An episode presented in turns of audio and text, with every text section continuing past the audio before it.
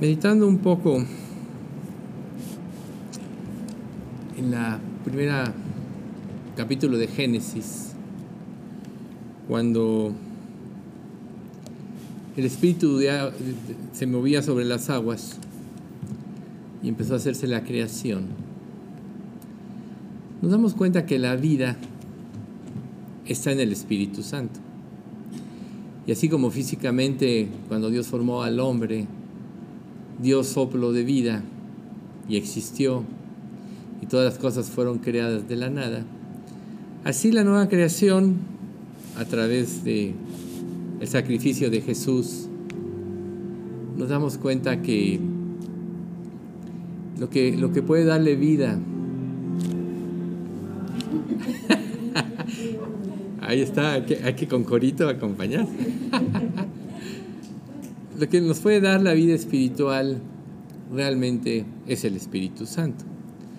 Por eso es que dice la Escritura que donde está el Espíritu del Señor, allí hay libertad. Y nosotros, como pues bueno, seguido mencionamos, tenemos que estar preparados espiritualmente, preparado nuestro corazón, para que la palabra pueda tener vida. Las palabras en un corazón endurecido no penetran porque el corazón está endurecido. Pero la escritura dice que cuando nosotros nos convertimos, Dios le da, nos cambia el corazón, nos da un corazón sensible a la voz y a la voluntad de Dios. Y eso es algo muy importante porque de ahí surge lo que es el impacto de la verdadera vida cristiana. La vez pasada que veíamos eh, este estudio de la resurrección y analizamos un poquito a María Magdalena y cómo mencionamos cómo pues eh, cuando se les da esta noticia, realmente quien se, quien se queda más tiempo fue María. Y fue María a quien Dios se le reveló ampliamente. Sabemos la historia y después Dios hizo un trabajo en todos, por supuesto. Eso no le quita mérito a los apóstoles, pero nosotros vemos cómo Dios va despertando a las personas, pero insistir un poco más en la búsqueda, insistir un poquito más en tener esa relación con Dios, es lo que nos va a traer beneficio y las grandes, las grandes respuestas de Dios. Cuando nosotros en la vida nos preocupamos, nos, nos proponemos algo que en verdad deseamos, no descansamos hasta obtenerlo Quizá podamos obtenerlo, quizá podamos fracasar, pero ponemos toda nuestra mente y nuestra energía en ello. Y nosotros tenemos que pensar que lo más importante es nuestra relación con Dios. Por tanto, es, importante que le pidamos a Dios que nos dé ese corazón para buscarle hasta que se revele plenamente en nuestras vidas y el Espíritu Santo pueda hacer viva la palabra de Dios en nosotros si no nuestro corazón, pues solo, solo nuestro corazón endurecido, solo va a, o sea, las palabras van a estar ahí, pero van a, no van a penetrar porque el corazón está endurecido. ¿Qué produce la sensibilidad en el corazón? Pues meternos en, en, o sea, que la palabra de Dios esté en nuestra mente y que la empecemos a aplicar. Lo hemos dicho mucho, yo lo sé. Pero yo no sé si alguno de ustedes ha tenido esa experiencia de buscar, buscar, buscar hasta que Dios realmente se revela. Hemos tenido angustias. Todos hemos, digo, cuando Dios, por ejemplo, puso las estaciones, sabemos que cada estación trae su, su situación hermosa, ¿no? La primavera, el sol después del invierno, pues es hermoso oír los pajaritos, luego viene el verano, refresca todo, las cosechas se dan porque todo se riega después de las lluvias primeras. El otoño trae también sus características donde está la cosecha de los frutos y el invierno, pues es un tiempo más de guardarse por el frío y todo eso. Y en esas eh, estaciones el creyente también tiene etapas en su vida. Entonces hay etapas de avivamiento, hay etapas de en las cuales nosotros nos sentimos solos, abandonados, nos sentimos fríos. Pero Dios, Dios nos dejó recursos muy importantes para ello. ¿Por qué hago este tipo de introducción? Nosotros hemos estado estudiando los dones y sabemos que cuando viene la verdadera conversión, Dios nos da un don de acuerdo a su voluntad, nos da más dones. Recuerden, el Espíritu repartió como Él quiso. Él sabe, pero como Él quiso, tiene mucho que ver con la disposición de nuestro corazón. Eso es algo muy importante. ¿Qué tanto quieres realmente servir a Dios? ¿Qué tanta gratitud tienes? Entonces, en este, en estudio de los dones, donde pues estamos haciendo un desglose y estamos profundizando en ello para que nunca más nos quepa duda de cómo son los dones y cuál es el propósito de, ellos. Por eso estamos profundizando en ello. Eh, es verdad que Dios nos otorgó, pero tener algo, ese ejemplo que puso Alex de, la práctica de su, programa, este dibujo, pues es muy ilustrativo porque nosotros podemos tener en la mente muchas cosas, podemos tener mucha teoría de, de lo que leemos en la palabra, pero no es hasta que empezamos a vivir la palabra cuando empieza a ser una realidad de nosotros. Vivir la palabra significa conformar nuestra vida a ella, tener una relación con Jesús. O sea, cuando Dios habló del matrimonio, acaba diciendo en Efesios 5, así como Cristo amó a la iglesia, amó a las mujeres, así como Cristo amó a la iglesia. Y Él nos dio esa, esa ilustración porque en realidad en el, matrimonio no es una relación superficial, sino se convierte todo en una relación íntima. No nada más es una relación física, sino se van a compartir todo, emociones, la vida, los hijos, todo lo que viene se va a compartir en un matrimonio. Entonces, cuando nosotros venimos a Cristo, pues Él nos apartó, sabemos que un día Él a la iglesia la va a desposar como una virgen ataviada. Podríamos decirse que, estamos, cada creyente está siendo parte de la iglesia comprometido con Dios. Pero vamos a pasar toda la eternidad con Él, Él un día va a desposar a la iglesia. ¿Y cómo va a ser nuestra relación? Por ejemplo, un noviazgo frío, superficial, lo más probable es que, de, que genere un matrimonio de la misma manera. Un noviazgo que aprendan las personas a conocerse, que su relación sea cálida, etc., va a ser muy diferente en el matrimonio. Y así es nuestra relación con Jesús. La Biblia, la Biblia está llena de ejemplos de este tipo, pero en especial este, porque el punto que quiero yo tocar principalmente es esa relación íntima que nosotros necesitamos tener con Jesús. Necesitamos conocerlo profundamente, necesitamos compartir con Él todas las cosas, necesitamos convivir con Él a través de su palabra, necesitamos poner toda nuestra esperanza en la relación que tenemos con Él. Porque si no hay esa, esa situación vive nosotros, de una manera u otra nosotros vamos a fracasar en nuestra relación, porque va a ser una relación fría. Ahorita tú sentado aquí, pues puedes estar experimentando muchas cosas, pero quizá podrías preguntarte, ¿cómo es realmente mi relación con Jesús ahorita? O ¿realmente es una relación cálida o es una relación fría? O sea, yo creo que cada uno tiene que evaluar esta situación. Entonces, los dones que Dios repartió y le dio a la iglesia tienen como propósito prestar un servicio a Dios a través de este don y a la iglesia.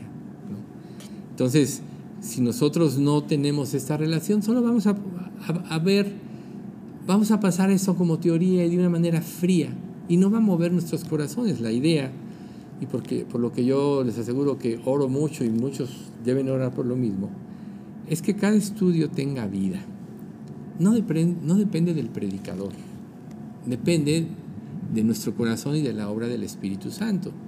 Nosotros, por ejemplo, vemos, eh, Pablo escribió varias cartas a los Corintios, se perdieron dos, eh, pero la primera y segunda de, Corintios, realmente la, segunda de Corintios es la tercera después de una segunda carta, que fue una gran exhortación que Pablo les dio.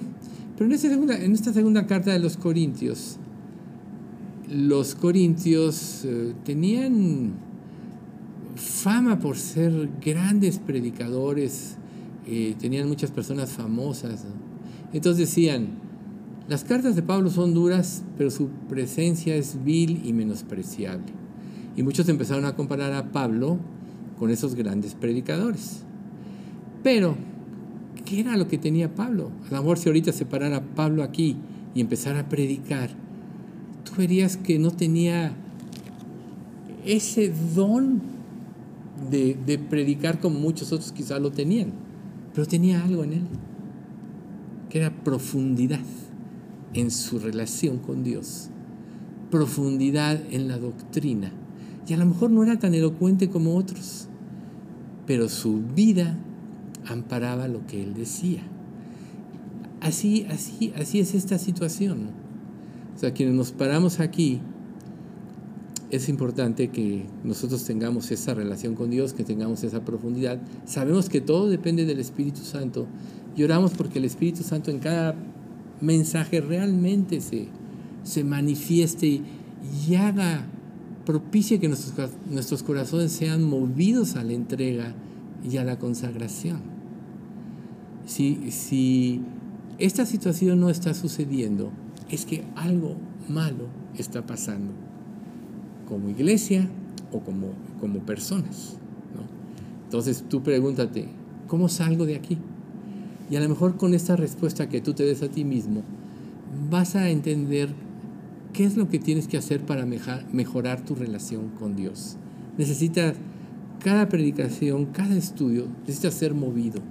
Cada estudio necesita ser el Espíritu Santo el que hable a nuestras vidas y nos mueva, no nada más a una entrega momentánea. Puedes salir de aquí motivado y entras a la vida cotidiana y como dicen, ¿no? los deseos de la carne, los deseos de los ojos, la vanagloria de la vida. Es un pasaje, obviamente, según de Juan, pero también eh, eh, tus afanes, tu ansiedad, tus metas, te hacen que te olvides y la palabra de Dios pierde su brillo, pierde su impacto. ¿Cuándo es cuando realmente está impactando la palabra de Dios? Cuando se queda grabada en ti y te lleva a actuar permanentemente. ¿sí? La práctica o la vivencia es lo importante. Entonces, Jesús les decía, yo les he dado testimonio, pero ustedes no quieren venir a mí para que tengan vida. Y yo he venido para que tengan vida y para que la tengan en abundancia. Entonces, si Jesús dijo que él había tenido para, venido para que tuviéramos vida en abundancia, y no la estamos teniendo ya como creyentes o pseudo creyentes, algo anda mal. Y es ahí donde tenemos que estar revisando nuestra vida. Un avivamiento empieza por que las personas realmente empiecen a vivir de esta manera, en esta relación que mueva sus vidas, que cambie sus metas y cambie muchas cosas. Porque si no se da esto, vamos a, a pasar como una iglesia X.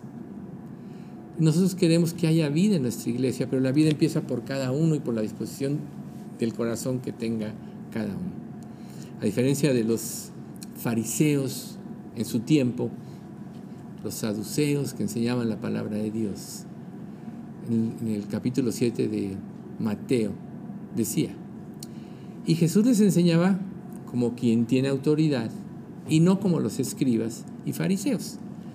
Los escribas y fariseos tenían, conocían la palabra, pero no tenían vida. Ahora en la, en la época de la iglesia, cada creyente tiene esa vida porque Dios le dio el Espíritu Santo al momento de la conversión. Y recuerden que el Espíritu es la garantía o las arras de nuestra herencia de que somos hijos de Dios. Y el Espíritu Santo que le dio vida al ser humano, el Espíritu Santo que inspiró a los profetas, el Espíritu Santo que eh, resucitó a muertos, etc. Es el que está en tu corazón si realmente ya eres salvo y eres hijo de Dios. ¿Qué está haciendo el Espíritu Santo en tu vida? ¿Qué está haciendo el Espíritu Santo? ¿Le estás dando libertad de actuar o lo tienes ahí encajonado nada más cuando lo necesitas? Si todo lo tienes solo encajonado ahí, solo cuando lo necesitas, realmente no estás viviendo la vida cristiana. Muchas veces Dios en nuestra vida nos hace el favor de vivir en una constante dependencia a Él para que se manifieste el poder de Dios en nuestra vida. Por eso son las pruebas. Todos los creyentes necesitamos pruebas de nuestra vida. Muchas veces tú te sientes suficiente para algo y pasan circunstancias que te quitan tu seguridad, que te quitan tu suficiencia. Y a veces dices, pero si yo todo esto lo planeé bien, si yo hice esto, hice lo otro. Pero ¿sabes por qué a veces Dios hace esto? Porque tu suficiencia para Dios no vale. Hace rato se mencionó la palabra orgullo. Y el orgullo es lo que nos impide depender de Dios. El orgullo es el origen del pecado, la rebelión contra Dios. Entonces cuando, o sea, Dios quiere que nosotros tengamos presente en nuestra mente que necesitamos a Dios cada día de nuestras vidas. Que necesitamos que Él viva con poder dentro de nosotros. Si no, todos estos dones que estamos estudiando, ¿qué sentido van a tener? Solo va a ser una teoría. A lo mejor tienes un don, ¿sí? Pero si no lo ejerces. Y sabemos que el don que Dios nos da lo empiezas a ejercer, ejercer aunque tú todavía no identifiques cuál sea. A veces sí es identificable. Pero Dios nos dio los dones para usarlos para el beneficio de la iglesia. Tampoco, como ya decíamos anterior a estos últimos estudios, porque se atravesó la Cena del Señor y la Pascua,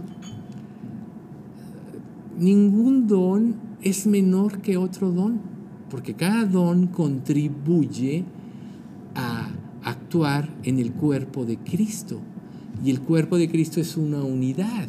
Entonces también nosotros muchas veces maliciosamente o, por orgullo pensamos que quien tiene cierto don es, es más importante que el que tiene un don más sencillo o diferente. Y están en un error. Dios en su sabiduría infinita le dio dones a los hombres para que actuaran para el beneficio de la iglesia. Y todos los dones son necesarios, no hay ningún don que sea menor que el otro. Por eso claramente se dice en, las escrituras que la mano no le puede decir al pie no te necesito, etc. El cuerpo es una unidad y la iglesia debe ser una unidad. Por eso en Primera de Juan dice que ese es el amor a Dios que guardemos sus mandamientos y no son grabados, pero antes dice que sabemos que amamos a los hijos de Dios cuando amamos a Dios y guardamos sus mandamientos. El amor es una evidencia que va a producir la verdadera unidad, que es la unidad indisoluble, y volvemos al punto del matrimonio del inicio. Un matrimonio que no tiene, no tiene amor va a ser un matrimonio frío, va a ser un matrimonio eh, va a ser como una unión comercial. Yo te doy, tú me das, ponemos y ya, y ya caminamos y ya la hacemos. No, el verdadero matrimonio es que cada uno de los cónyuges dé todo de sí para el otro, sin esperar nada del otro. Fíjense qué importante. Jesús dio su vida y sabía que muchos lo iban a rechazar. Pero el verdadero amor da, lo da todo sin esperar nada. Porque si tú esperas, entonces ya es un amor humano que es condicional. Te amo si me das esto, te amo si te portas como yo quiero, te amo si, etcétera, etcétera. O sea, si cumple los deseos de mi corazón. Te amo si me mantienes seguro o seguro, etcétera. ¿Cómo es tu amor con Cristo? ¿Cómo es tu relación con Cristo? ¿Estás condicionando tu entrega a que Dios cumpla tus deseos? ¿Estás condicionando tu entrega a que Dios tan solo te saque de problemas? Estás en un fracaso. Volvemos a María Magdalena. Ella tenía gratitud.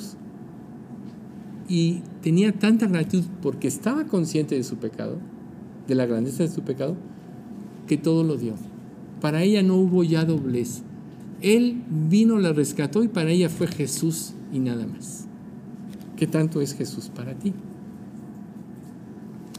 Entonces, vamos a continuar con los dones.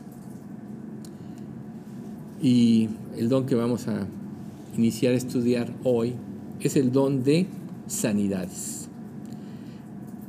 En Mateo 8, 16 y 17 dice, y cuando llegó la noche, trajeron a él muchos endemoniados, y con la palabra echó fuera a los demonios, y sanó a todos los enfermos, para que se cumpliese lo dicho por el profeta Isaías cuando dijo, Él mismo tomó nuestras enfermedades y llevó nuestras dolencias. Sabemos que Jesús llevó sobre sí nuestras enfermedades, sufrió nuestras dolencias y esto habla de la, de la sanidad espiritual primero en nada, primero que nada, pero Jesús también trajo otro tipo de, de sanidades. Y este don de sanidades, Él lo dio.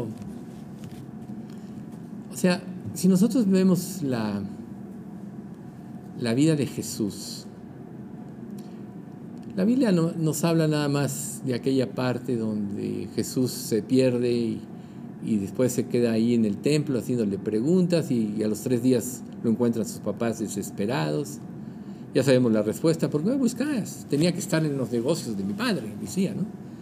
Pero en realidad el ministerio de Jesús empieza cuando Él es bautizado en el Jordán y desciende el Espíritu Santo sobre él en forma de paloma. Ahí empezó el ministerio. La Biblia no registra ningún milagro en los primeros 30 años de la vida de Jesús. El primer milagro que se registra es el, las bodas de Canaán. Entonces, así de la misma manera, Dios siempre, muchos de los dones y este de sanidad lo usó con un propósito de que las personas pudieran, pudiera, que el Evangelio pudiera dar testimonio ante ellos a través de hechos sobrenaturales como este, de que venía de parte de Dios.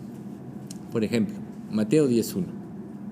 Entonces llamando a sus doce discípulos, les dio autoridad sobre los espíritus inmundos para que los echasen fuera y para sanar toda enfermedad y dolencia. O sea, Jesús, como el Hijo de Dios, tenía este don absoluto. Él podía sanar, podía revivir muertos como el hijo de, la, de, aquella mujer, ¿no? de aquella viuda, etc. Le dio esta autoridad a los apóstoles. También le dio la autoridad después a los 70. Dice la escritura en Lucas 10.1. Después de estas cosas designó el Señor también a otros setenta, a quienes envió de dos en dos delante de él a toda ciudad y lugar a donde había de ir. O sea, les designó también autoridad. ¿Para qué? Para que sanaran, para que pudiesen echar aún fuera demonios algunos de ellos. También eh, a un puñado de asociados con los apóstoles, como Felipe, el evangelista, ¿se acuerdan ustedes? Dice en Hechos 8, 5 al 7. Entonces Felipe descendió a la ciudad de Samaria, les predicaba a Cristo y la gente unánime escuchaba atentamente las cosas que decía Felipe, oyendo y viendo las señales que hacía. Fíjense qué interesante. O este tipo de don de sanidades tenía un propósito. Dice, porque muchos que tenían espíritus inmundos salían de estos dando grandes voces y muchos paralíticos y, y cojos eran sanados. ¿sí? Entonces, esta capacidad se, se identificó preponderantemente para que el Evangelio tuviese, fuera recibido, para que las personas pudiesen creer. Obviamente había muchas, muchas otras señales. Por ejemplo, Pablo, que no estuvo presente en el ministerio de Jesús, sino él tuvo una relación con Jesús hasta que iba en aquel camino a Damasco. Pablo dice en 2 Corintios 12:12, 12, con todo, las señales de apóstol han sido hechas entre vosotros en toda paciencia por señales y, prodigios milagrosos. O sea, Pablo tenía eso, recuerden, ¿no? Pedro, Pablo tenían mucho ese propósito. Pero curiosamente, esto ocurría principalmente para que las personas estuvieran, abrieran sus corazones al Evangelio. Este don se transformó con el tiempo. Por ejemplo, el versículo que usamos siempre cuando ungimos a una persona de Santiago 5 del 14 al, 15 que dice, ¿está algún enfermo entre vosotros? Llame a los ancianos de la iglesia, oren por él ungiéndole con aceite en el nombre del Señor y la oración de fe sanará al, enfermo y el Señor lo levantará y si hubiere cometido pecados le serán perdonados. Yo creo que muchos no lo sabemos de memoria, pues porque lo repetimos, lo han escuchado, etcétera, ¿no? Nosotros siempre lo repetimos, ¿por qué? Porque es la promesa y el sustento sobre la cual oramos al Señor. Pero a lo largo de los siglos en las iglesias, la falta de doctrina, la falta de profundidad, han hecho que muchos de estos dones se malinterpreten o se distorsionen. Por eso ahorita nosotros estamos ejemplificando a quiénes tuvieron este don específico y cómo era el, propósito, ¿sí? Eh, eh, algunas personas dice, piensan que debería seguir existiendo esto. Por ejemplo, vemos nosotros iglesias de, que no tienen doctrina que tratan de hacer eso, imponen las manos y mucha gente aparentemente es sanada y no se dan cuenta que no están siguiendo los principios de Dios y que más bien están entrando a doctrinas de espíritus engañadores que tergiversan la verdad. Cuando nosotros sabemos que este tipo de dones eh, solo se usaron con ese propósito, por ejemplo, en el Antiguo Testamento. Si ustedes ven, son muy raras las señales de sanidades que hubo. Una que ahorita me viene a la mente es la de Elías, ¿no? Cuando este, el hijo de esta tsunamita, ¿no?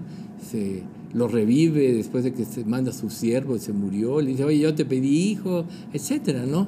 Y vemos una que otra sanidad, pero no era común. En realidad se empezó a dar esto hasta que Jesús vino, ¿sí? Entonces, no era común y así Dios no lo manifestó en forma común. O sea, después de que fue, terminó el ministerio de los apóstoles, ya Dios dejó, de otra manera la forma como debería ser. Por ejemplo, nosotros vemos que eh, una, bueno, reiterando nada más, ¿no? Eh, acreditar. En Hebreos 2.4 se nos aclara muy bien a los inicios de la iglesia diciendo, testificando a Dios con señales y prodigios y diversos milagros y repartimientos del Espíritu Santo según su voluntad. Testificando a Dios con señales y prodigios. ¿Para qué? Junto con ellos, para que el Evangelio tuviera entrada y fuera conocido. Entonces, no podemos tratar esto, dejarlo como algo común o que va a suceder. Nosotros vemos más adelante que, por ejemplo, eh, ya pasado este tiempo, vemos como en Filipenses 2.27 dice, pues en verdad estuvo enfermo, Epafrodito, a punto de morir pero Dios tuvo misericordia a él, y no solamente de él, sino también de mí, para que yo no tuviese tristeza sobremanera. O sea, Epafrodito no se sanó a sí mismo, no le impusieron las manos, sino que él estuvo enfermo y Dios tuvo misericordia. Vemos a Timoteo, ya no bebas agua, sino usa de un poco de vino por causa de tu estómago y de las frecuentes enfermedades. Primera de Timoteo, o sea, ¿por qué no lo sanaron? Por ejemplo, Erasto, segunda de Timoteo 4:20. Erasto se quedó en Corintio y a Trófimo dejé enfermo en Mileto. ¿Ven? ¿Por qué no le pusieron las manos? Porque no fueron una norma cotidiana después de eso, sino que fue, ocurrió en el tiempo este tipo de sanidades para que entrara en el Evangelio. Pedro hizo también la resurrección de aquella este, viuda y ahí entró el Evangelio. ¿no? Pablo en la isla de, de esta Patmos, no, no era Patmos, perdón, en la, donde, donde Malta, entró, hizo, empezó a hacer sanidades para que entrara el Evangelio. Y muchos creyeron y les ofrecieron eh, eh, eh, ovejas y todo cuando partieron, ¿no? Por ejemplo, el, pasaje este que le estoy diciendo es Hechos 28, 8, 9, dice, y aconteció que el padre de Publio estaba en cama enfermo de fiebre y de disentería, y entró Pablo a verle, y después de haber orado, le impuso las manos y lo sanó. Hecho esto, también los otros que estaban en la isla tenían enfermedades y venían y eran sanados. Ahí Pablo dejó una huella, entró el Evangelio, hubo sanidades, ¿sí? Pero vemos que no era común. Por ejemplo, hubo un, cojo de nacimiento en Hechos que dice, Hechos 14, 10, y cierto hombre en Listra estaba sentado, imposibilitado de los pies, cojo de nacimiento, que jamás había andado. Este oyó hablar a Pablo, el cual, fijando en él sus ojos y viendo que tenía fe para ser sanado, dijo a gran voz, levántate derecho sobre tus pies, y él saltó y anduvo. Entonces, Pedro no andaba sanando a la gente, pero aquí, en este lugar, estaba llegando y estaba entrando el Evangelio. Luego, por ejemplo, Eneas, en Hechos 9:34. Y le dijo Pedro, Eneas, Jesucristo te sana. Levántate y haz tu cama, y enseguida se levantó. O sea, esos fueron milagros de Pedro, pero siempre eran lugares donde no eh, había entrado el Evangelio. O sea, son ese tipo de señales y prodigios con los que Dios testificaba. ¿Sí? Y por ejemplo, en Hechos 41, la que les decía de Tabita, y él dándole la mano la levantó, entonces llamando a los santos y a las viudas, la presentó viva. ¿sí? Todo esto con el propósito de que creyeran el Evangelio. Entonces nosotros vemos aquí cómo tenía este propósito. Por eso ese don dejó de ser. Ya nada más nos dejó Dios Santiago para que nosotros, a través de una oración en la iglesia, Él respondiera. Pero ya no, nadie tiene el don de llegar y te pongo las manos y ya te sanas. Eso ya se, da a un grupo de personas para que nadie se atribuya el milagro a sí mismo, sino que sea la oración de fe la que sane al enfermo y la oración de fe Dios se la da a uno de los que están orando cuando ocurre el milagro, pero ni siquiera él lo sabe. ¿Por qué? Porque eh, la gloria debe ser para Dios y ya Dios no quiere que, que nadie se atribuya esto. Entonces por eso nosotros vimos esta, esta, esta, esta situación. Luego viene los milagros. En 1 Corintios 12:10 dice, y a otro el hacer milagros, a otro profecía, a otro discernimiento de espíritus, a otro diversos géneros de lengua y a otro interpretación de lenguas. Aquí vamos a, ver si llegamos a las lenguas, no creo que lleguemos, pero vamos a empezar a hablar de los milagros. ¿sí? Entonces, volvemos al mismo punto. Los milagros fueron dones temporales para hacer proezas con el objetivo de que las personas, así como el don de sanidades, pudiesen tener una apertura al Evangelio. Tenía que haber algo sobrenatural. Recuerden que en la vida, todos nosotros vivimos nuestra vida.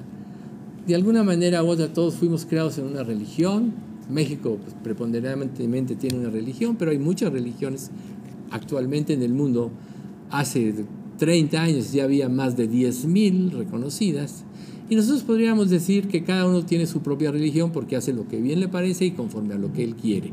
Toma lo que le conviene de la religión que esté, desecha lo que no le conviene y nadie la puede cumplir. Como conforme cada religión tiene sus normas. Sabemos que la religión verdadera la produce el Espíritu Santo. Por eso cuando nosotros venimos a Cristo y entra el Espíritu en nosotros, Él empieza a producir la vida de Cristo a través de la religión verdadera. Pero en el mundo había muchas religiones y muchas señales. ¿Cómo vas a saber tú cuál era, qué, diferencia podría haber entre ser de, de una religión o ser de otra religión? ¿Qué diferencia podría haber? No aparentemente a menos que interviniese o, sucediese algo sobrenatural que diese una evidencia de que estaba en el camino correcto. Nosotros en la actualidad tenemos la palabra de Dios. En aquel entonces, en los primeros días de la iglesia, en los días de la iglesia, no estaba completa la escritura. Tenían los escritos del Antiguo Testamento y luego conforme la iglesia fue teniendo problemas y etcétera, se fueron dando las cartas apostólicas. Cada uno de los cuatro evangelistas puso en el evangelio con un enfoque diferente de Jesús, que por cierto, este, parece que hay, por ahí lo voy a buscar y luego se los recomiendo, parece que hay un libro que conjuga todos los evangelios en un orden y, puedes tener una idea más clara. Este, lo oí el otro día, pero no supe cuál era exactamente. Pero bueno, volviendo aquí al caso, cada evangelio nos muestra un aspecto diferente de Jesús como sacerdote, como rey, como el Hijo del Hombre y como Dios. Y las cartas apostólicas fueron los problemas que tuvieron la iglesia en sus inicios, que después vinieron a ser para nosotros muy importantes. Entonces nosotros ya tenemos la palabra de Dios que tiene todo el poder, como hoy se explicó perfectamente en el Salmo, para actuar de sí a favor de nosotros. ¿sí? Y algo muy importante en el caso de Jesús, que fue que obviamente hizo más milagros que nadie nunca en la historia, a tal grado que cambió los tiempos, es que él tenía a través de sus acciones autentificar su ministerio. Entonces nosotros sabemos ya con claridad que a través de los milagros se autentifica el ministerio. Ahora, ¿qué hace la palabra de Dios en nosotros a través de esto? La oración eficaz del justo puede mucho. Nosotros podemos ver que Dios hace milagros, pero ya de acuerdo a como Dios nos dejó en su palabra, ¿no? A través de la fe, a través de la oración. Pero en el caso de Cristo era autentificar. Por ejemplo, eh, Jesús hizo su primer milagro en Cana de Galilea, dice Juan 2.11. Este principio de señales hizo Jesús en Caná de, en Caná de Galilea y se manifestó su gloria y sus discípulos creyeron en él. ¿Ves? Milagro, fe. Luego dice, en Juan, al final de Juan 20, 30 y 31, hizo además Jesús muchas otras señales en presencia de sus discípulos, las cuales no están escritas en este libro, pero estas se han escrito para que creáis que Jesús es el Cristo, el Hijo de Dios, y para que creyendo tengáis vida en su nombre. Entonces nosotros ya podemos ver por qué la forma sobrenatural en cómo se conformó la Biblia tiene un propósito. Las genealogías del Antiguo Testamento tienen un propósito, la historia del, pueblo de Israel que se menciona prácticamente en primera, segunda Samuel, primera y segunda de Reyes, primera y segunda de Crónicas, ¿no? Este, Dios nos ejemplifica aspectos diferentes, pero nos narra más o menos lo mismo para que nos quede clara la actuación de Dios y cómo es el ser humano con Dios. Recuerden que cada uno de nosotros en su naturaleza humana es como Israel, rebelde, contradictora, incrédula, ¿no? ¿Cuándo buscaba Israel, por ejemplo, a Dios? Cuando era quebrantado. ¿Cuándo es cuando más buscamos nosotros a Dios? Cuando estamos pasando por pruebas, estamos en quebrantos. Y aquí Pablo, perdón, Juan, dice con mucha claridad que todo lo que se escribió es para que nosotros creamos todo lo que se escribió, pero Juan dice, si yo escribiera no cabrían los libros en el mundo que pudieran contener lo que era Jesús. Él pudo ver ya, cuando estaba escribiendo este Evangelio, la, la infinitud de Dios. Y Dios es un ser infinito. Por tanto, nosotros tenemos que saber que todo lo que Dios hace en nuestra vida debe contribuir, y, ese es el milagro de la palabra, debe de contribuir a que nosotros vayamos conociendo más y más de Jesús. Ya muchas veces hemos mencionado de alguna forma que la Biblia tiene un alcance infinito. El cielo pasará, y la tierra pasarán, pero mis palabras no pasarán. Lo que quiere decir que es una enseñanza universal que va a regir por toda la eternidad. El grado de comprensión de la palabra va de acuerdo al grado de nuestro conocimiento y, nuestra, y el crecimiento de nuestra relación con Dios. Entonces ahí vamos a la introducción del estudio. ¿Qué tanto anhelas a Dios? Si Dios se manifiesta y se revela a través de su palabra, porque Jesús es la palabra, quiere decir que si tú la lees superficialmente, tienes un conocimiento superficial de Dios. ¿Cuál sería el mayor milagro para ti? Aparte de lo que tú veas externamente, lo que tú pudieras ver externamente, ¿cuál crees que sería el, mayor milagro para ti?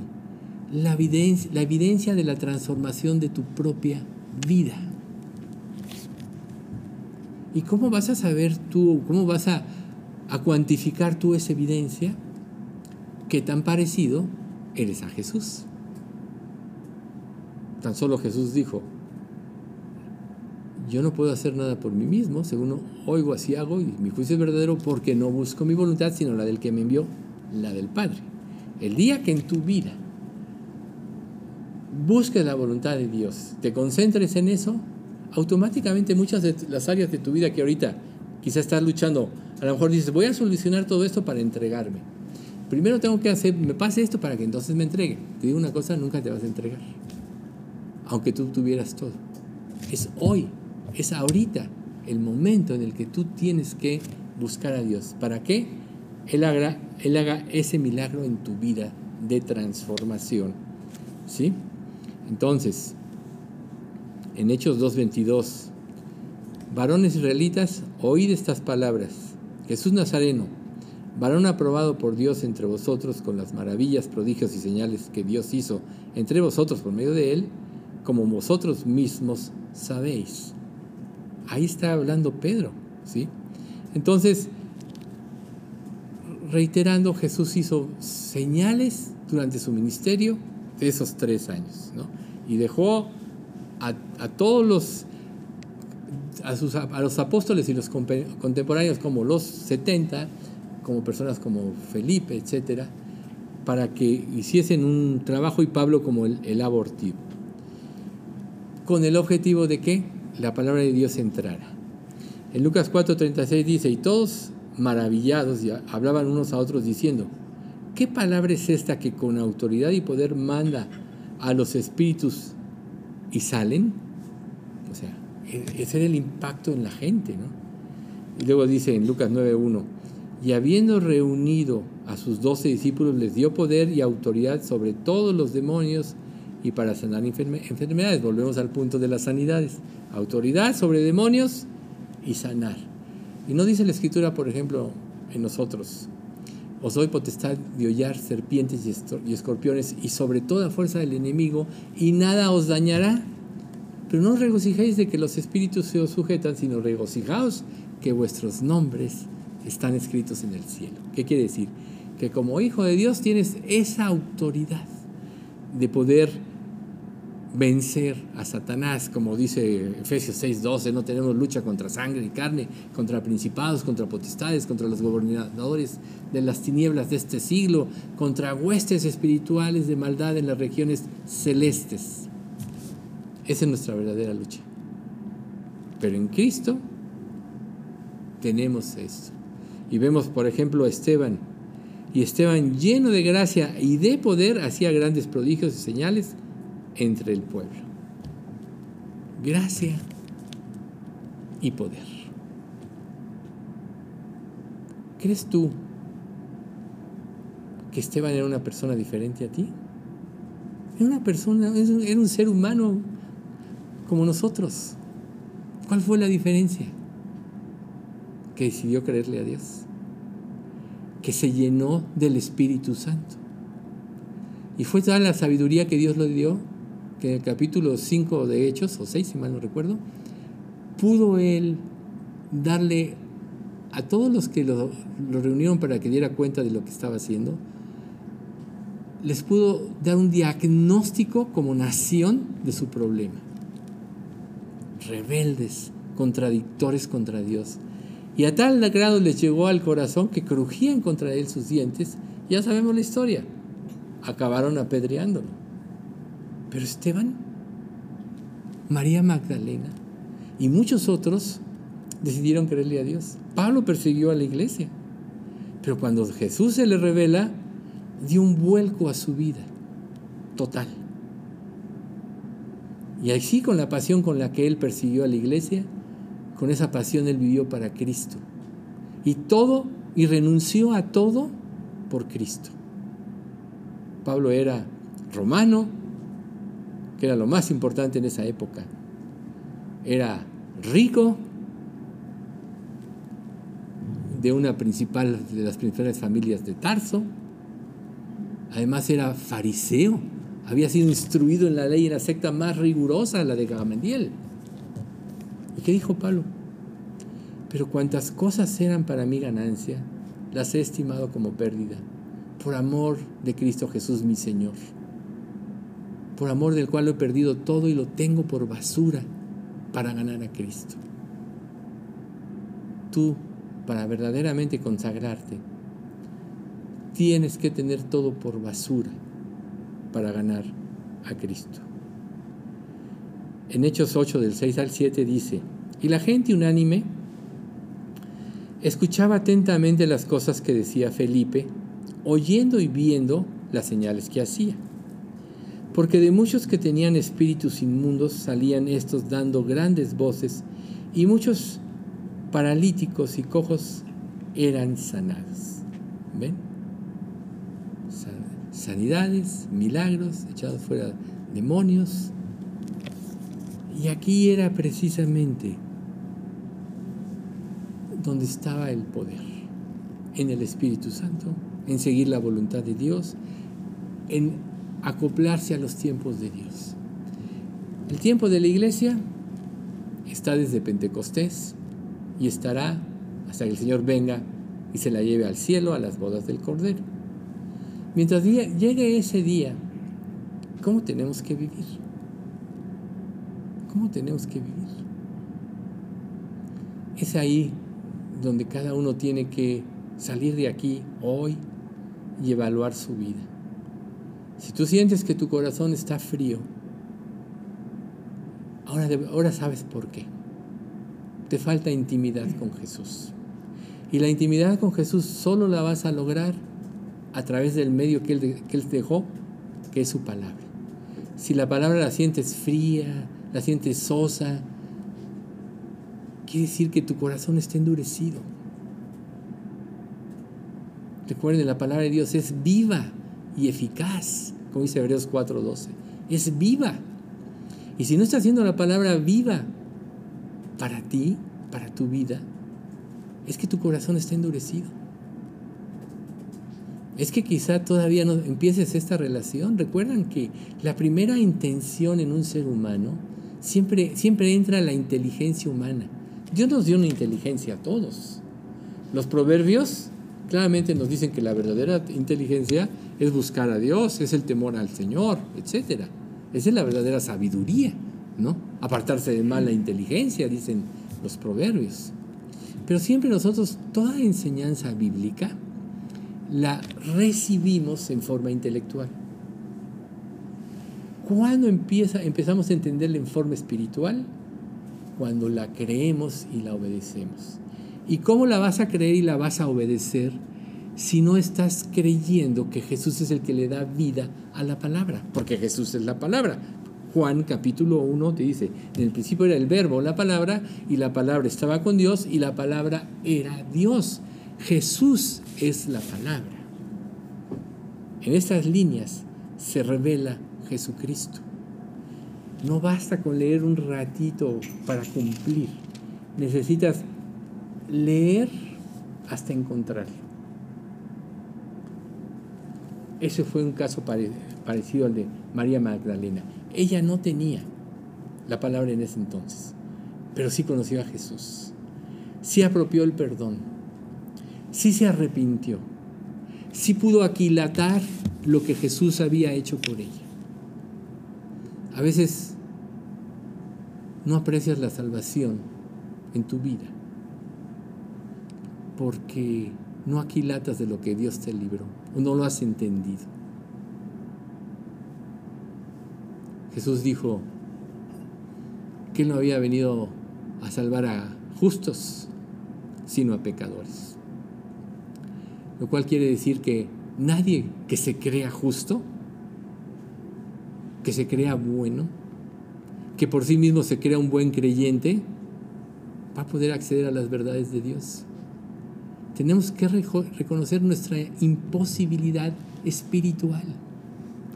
Tenemos que derribar fundamentos aún cristianos que tienes equivocados. Nosotros venimos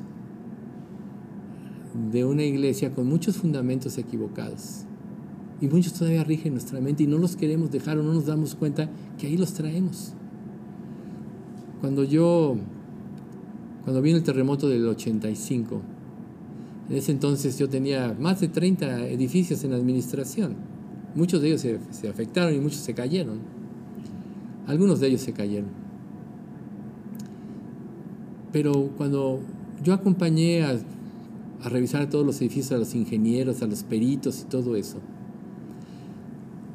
edificios que no se cayeron,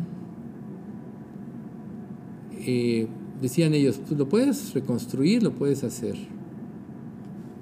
o lo puedes tirar y construir uno nuevo. Me llamó, la, me llamó la atención especial de un caso en el que los dueños decidieron reconstruirlo, o sea, volverle a, a poner sus refuerzos y columnas. Bueno, no sabían lo que iba a suceder, pero a final de cuentas invirtieron el valor del edificio o un poco más de ello en la reconstrucción. Si hubieran tirado ese edificio y se quedaron con un edificio viejo, con distribución vieja, con baños viejos, etc. Si hubieran ellos decidido tirar el edificio y volver a levantar, les hubiera salido probablemente más económico porque al final de cuentas lo vendieron en ese valor. El valor que le metieron para reconstruirlo fue el valor en que lo vendieron. Imagínense ustedes. Por lo cual no es negocio sobre un fundamento viejo, sobre el viejo hombre edificar tu vida cristiana.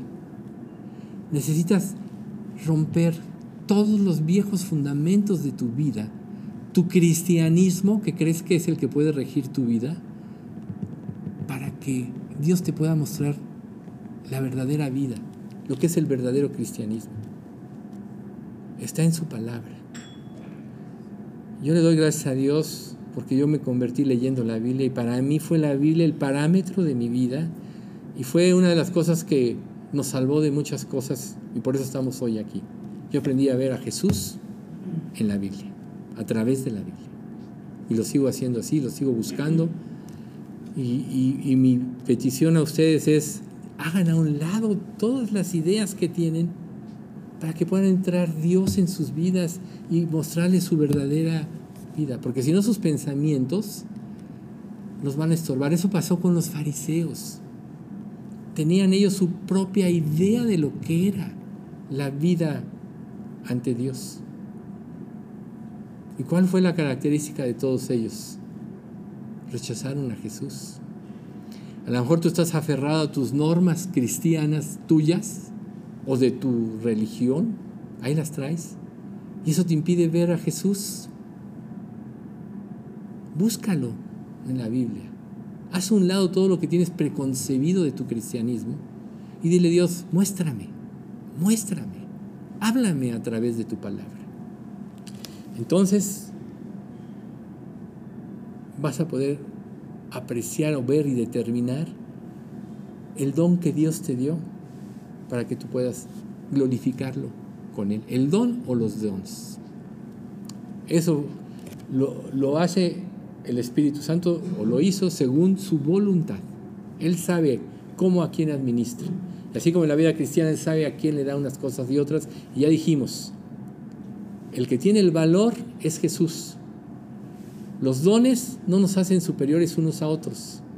El que tiene el valor es Jesús. Y con el don que Dios te da, tú lo vas a glorificar. Pero no es una teoría, no es un don muerto, es un don vivo y tú le tienes que dar vida a través del Espíritu. Ya lo traes, ahora tienes que ejercitarlo. Pero no lo vas a poder ejercitar si no vives esa vida que Dios quiere que vivas. Vamos a dejarle aquí por hoy. Vamos a dar gracias. Padre Santo, cuánto te queremos alabar y te queremos bendecir, Señor, por las enseñanzas de este día, tanto del Salmo como de este estudio de los dones espirituales. Gracias, Padre, por haber traído esta enseñanza, viendo esa necesidad de conocer profundamente cómo, cómo son los dones y cómo tú puedes glorificarte en ellos a través de lo que ya nos has otorgado. Y queremos, Padre, que tú anhelamos que tú gobiernes nuestros corazones, que tú gobiernes nuestros pensamientos. Te pedimos que nos satures de tu palabra, que tu palabra sea el mayor valor en nosotros y que nos demos el tiempo y estemos y la preparación espiritual para acudir cada día a ella.